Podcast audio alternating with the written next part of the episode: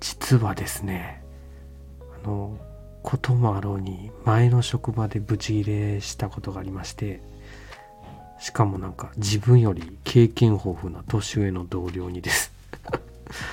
もうね企画も読みもせず俺はやらんってどういうことやそんな非協力的なことでことをなせるとでも思ってんですか。スパコーンって。もうね終わりましたよねその瞬間。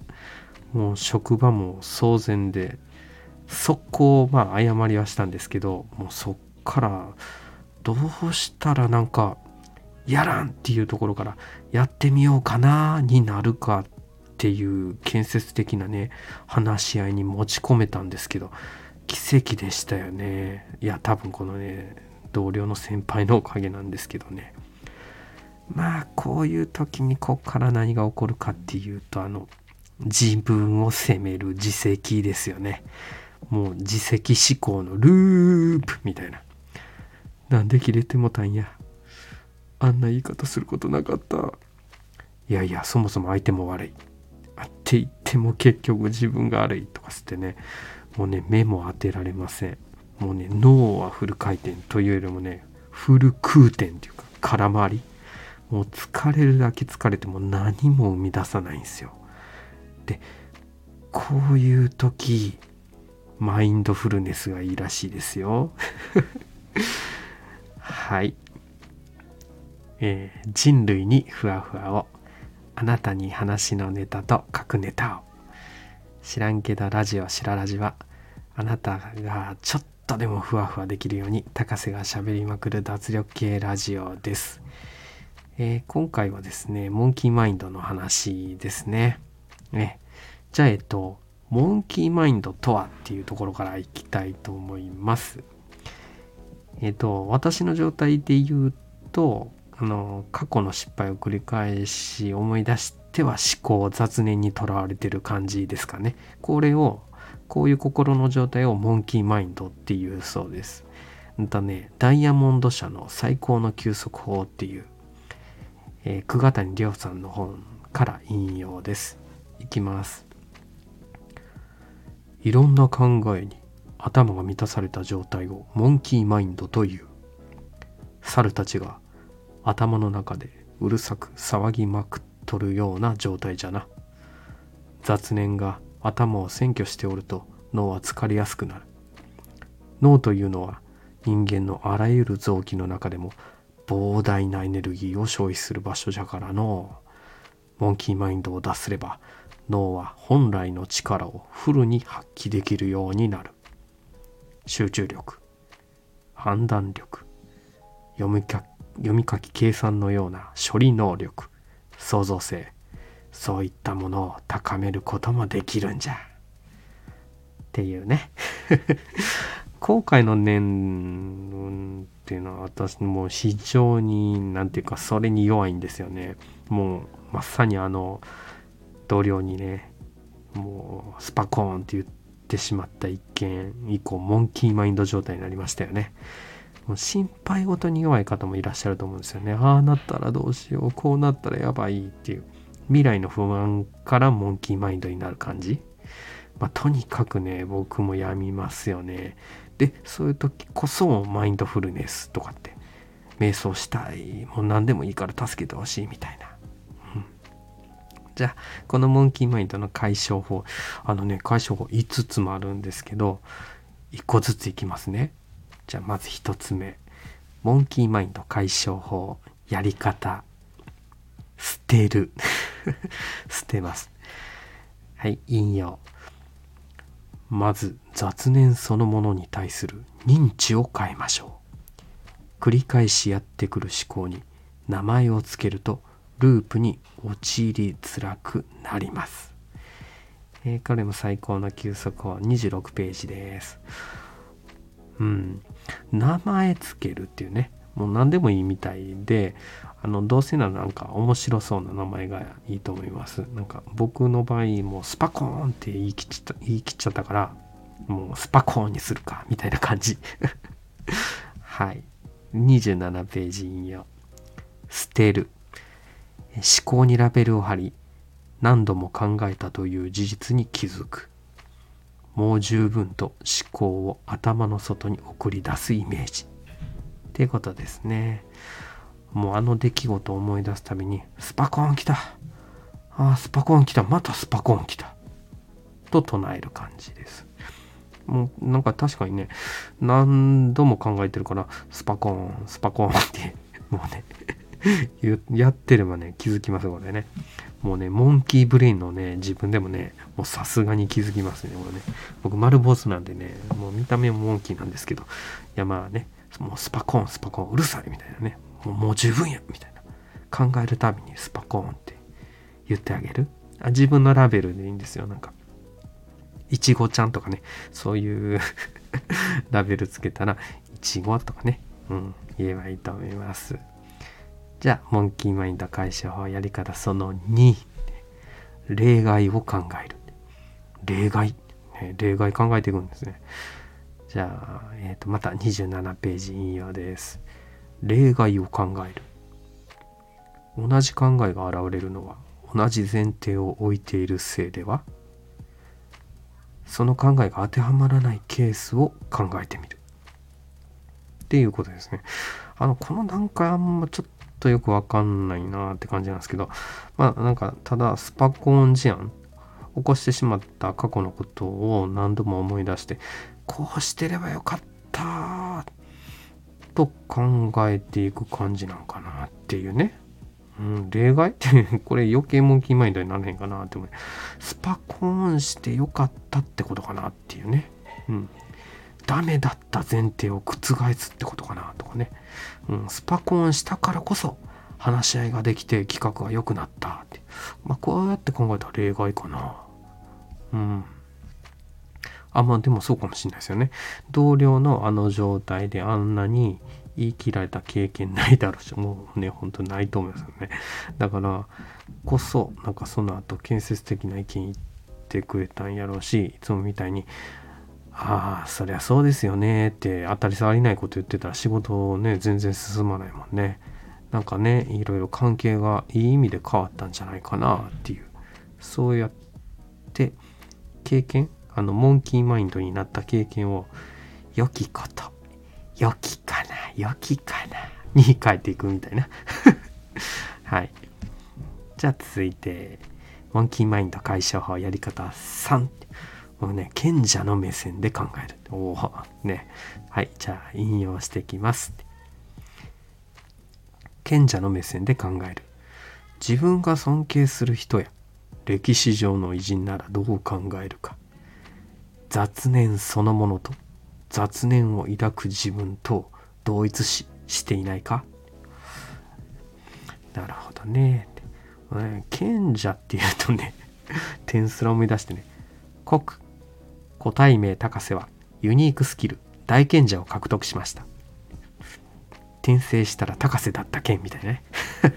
はい、違います。すいません。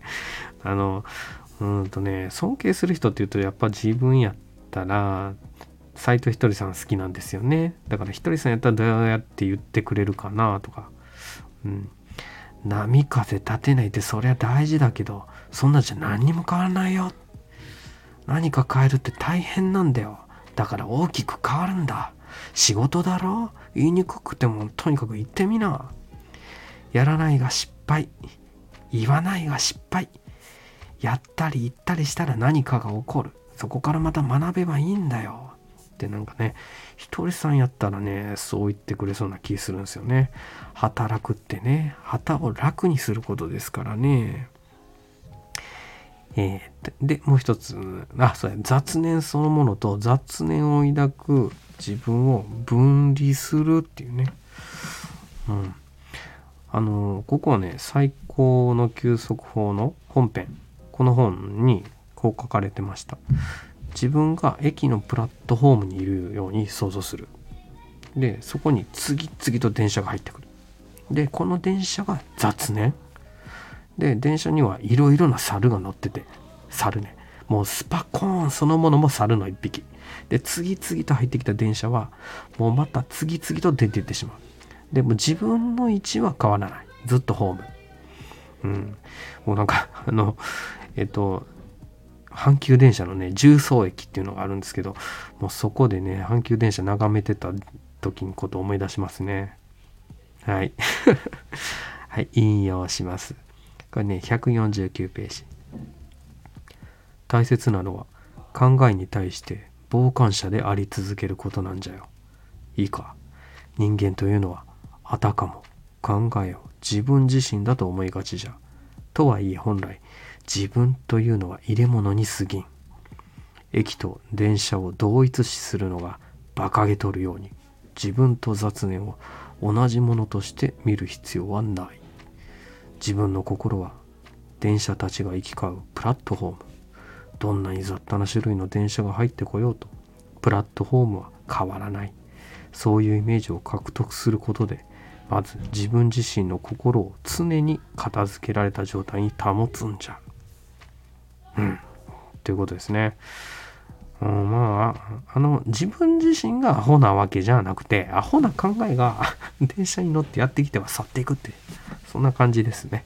うん。ちょっと落ち着いてきません、うん、自分は変わらない。電車が勝手に行っちゃう。はい。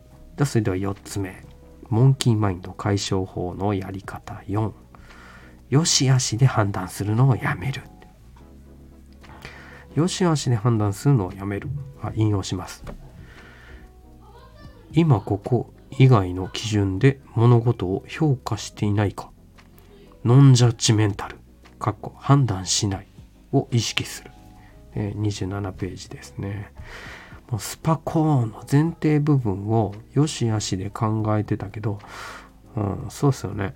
そもそもなんか出来事によしあしなんてないんでしたよねっていうね。あの、小林聖寛さん大好きなんですけども、小林聖寛さんずっと言ってたことですよね。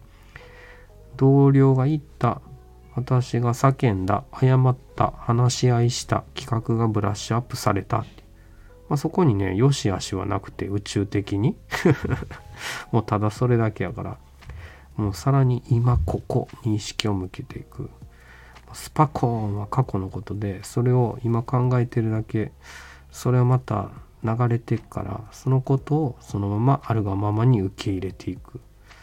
もう考えている、思い出してしまうことにもまた、よしあしもなくてっていう、ノンジャッジメンタル。判断しない こんな感じですかね。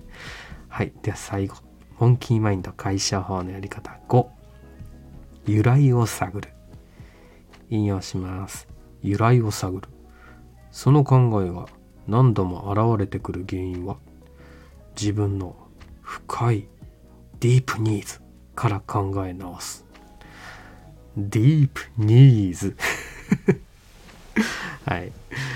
なんでスパコーンにとらわれるんかなっていうね自分の深い願望ってなんや？みたいな、うん、もうね本当にね僕っつ人間はですねもうめちゃくちゃ人から愛されたいんですよね。あのだから拒絶とか協力を拒否されることっていうのにね反発したんかなと思ってます。でそれともねもうねやる前から諦めるっていうことを良しとしない生き方っっていうのは何ていうかちょっと自分好きなんでそこにね人にも強要するようなところあったかなっていう、まあ、当然協力すべきなんていうね傲慢な気持ちもあったかもしれないですね。うん、深い願望っていうのはやっぱり愛されたいっていうところですかね。まあ、ただこの時点で私のモンキーマインドはね結構ほぼ解消されてきてましてなんかきっとね土日明けてあの月曜日にあのこの時ですけどね同僚に顔合わせても、まあ、再びすいませんって謝ることできるような気がしてきてたんですよね。あちょっとこれね落ち着きました。これよかったら5つあったんですけどこのマインドフルネス、えー、モンキーマインド解消法ちょっとねやってみてください。いろんなモンキーマインドあなたのモンキーマインドね解消してみてください。じゃあ一応復習してみますか。えー、まず、えっ、ー、と、モンキーマインド解消法1、やり方1、捨てる。えー、モンキーマインド解消法2、え例外を考える。モンキーマインドのやり方3、賢者の目線で考える。モンキーマインドやり方4よしあしで判断するのをやめる。モンキーマインド解消法のやり方5由来を探る。えー、文章化したものはあの高瀬のブログアイデアホイホイにありますので下のリンクからね行ってみてください。やちょっとブログをね音声配信化したの初めてなんで内容がちょっとディープでしたけどねうん何でしたっけ？ディープホープでしたっけ？何でしたっけ？はい。いや、今日も最後までお付き合いいただきありがとうございました。これで終わりたいと思います。それでは、さようなら。バイバーイ。Thank you